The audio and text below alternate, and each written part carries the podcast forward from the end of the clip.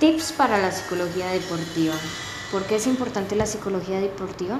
Es importante entender que el estrés, los nervios, la ansiedad y otros aspectos mentales pueden afectar y, desmejorar el rendimiento de un equipo o el rendimiento deportivo. De allí es importante mencionar los siguientes tips. Primero, eh, fijar objetivos. Debemos ser conscientes de hasta dónde puede llegar nuestro cuerpo en relación al tiempo de entrenamiento, trazarnos objetivos a largo, mediano y corto plazo, entendiendo la capacidad y la funcionalidad de nuestros cuerpos y el entrenamiento que hemos realizado previamente.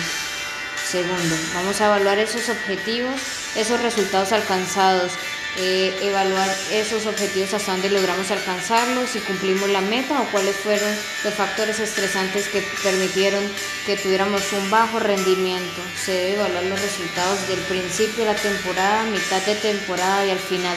De este modo, evaluando esos aspectos negativos, lograremos que en la siguiente competición obtengamos mejores resultados pensar positivamente, esos pensamientos positivos que atraen eh, mensajes propositivos de ganar, de que nada malo, cómo podemos activar nuestro cuerpo con esos pensamientos, preparar nuestros cuerpos, nuestros músculos. Es importante que siempre tengamos ese equilibrio y la buena disposición positiva para cambiar los retos.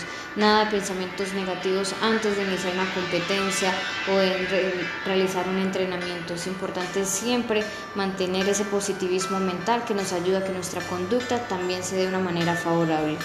La motivación y el compromiso es importantísimo y será la que te hará levantar y entrenar cada día, aunque no parezca un día fácil eh, te facilitará entrenar cuando estés en un momento óptimo y te ayudará a valorar todo para conseguir lo que te propones.